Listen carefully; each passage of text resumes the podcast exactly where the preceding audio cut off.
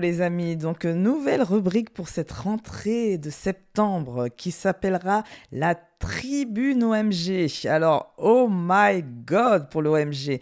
Cette tribune, l'idée c'est de, en 5 minutes, de, j'ai envie de casser des idées reçues, parler de sémantique qui m'agace, les phrases un peu qui titillent et que j'ai envie de déconstruire et de désinguer, et surtout aussi les questions existentielles et tout ce qui est lié au bon sens. Et on commence par le premier sujet qui est pourquoi doit-on faire la différence entre le rêve et le fantasme? Parce que c'est deux choses complètement différentes. Et malheureusement, dans notre société, ce que je vois, ce que j'entends, surtout sur les réseaux sociaux où je suis très présente, comme vous le savez sur LinkedIn et Instagram, donc je vois beaucoup de, on va dire, d'incompréhension de ma part, de voir que euh, on peut malheureusement, ne pas trop faire la différence entre un rêve et un fantasme. Alors, si on commence déjà par le fantasme, comme ça vous allez très très vite comprendre mon idée, c'est que le fantasme, c'est vous regardez la vie de quelqu'un d'autre, elle vous fait envie et vous vous dites que vous voulez la même. Très simple. Donc, vous regardez sur les réseaux sociaux, vous voyez que la personne, elle a une vie de rêve, elle vit en Thaïlande, au bord de la mer, et vous vous dites, dans votre canapé, que, en fait, je rêve d'avoir cette vie. Donc ça, c'est un fantasme. Vous ne savez pas si vraiment ça correspond à vos valeurs, si vraiment ça correspond à vos besoins. Est-ce que vraiment c'était un rêve? Ah, tiens, il y a le mot rêve, tiens donc. Et vous vous dites que simplement, vous voulez la même vie que cette personne. Et donc ça, c'est de l'ordre du fantasme.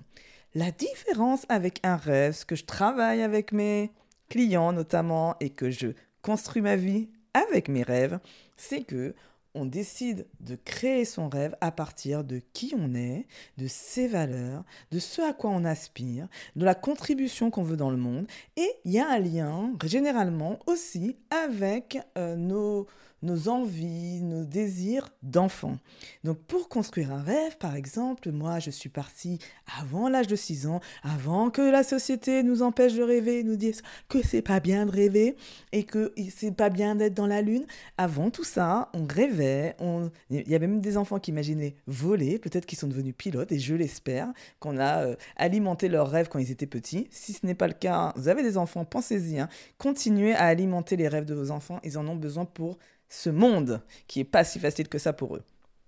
Donc tout ça pour dire que vous vous connectez avec l'enfant que l'enfant libre que vous étiez, vous vous rappelez les convictions que vous avez, les valeurs qui sont importantes pour vous et vous décidez de construire votre rêve.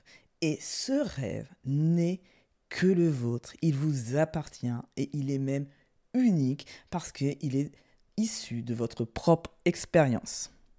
Et généralement, le truc magique avec le rêve, et qui est juste génial, c'est que quand c'est un rêve qui vient de vous, eh ben, vous n'avez pas de problème de procrastination, vous n'avez pas de problème de vous mettre en action, vous savez pourquoi vous le faites, ça a du sens pour vous, et donc vous ne serez pas dans votre canapé en train de rêver de la vie de quelqu'un d'autre. Donc, ça c'est dit. J'espère en tout cas que ce premier épisode vous a plu. Je vous avais un très rapide.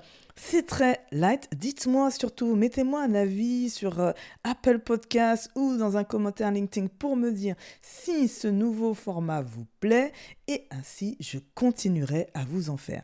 Donc n'oubliez pas, arrêtez de fantasmer votre vie et plutôt rêvez-la.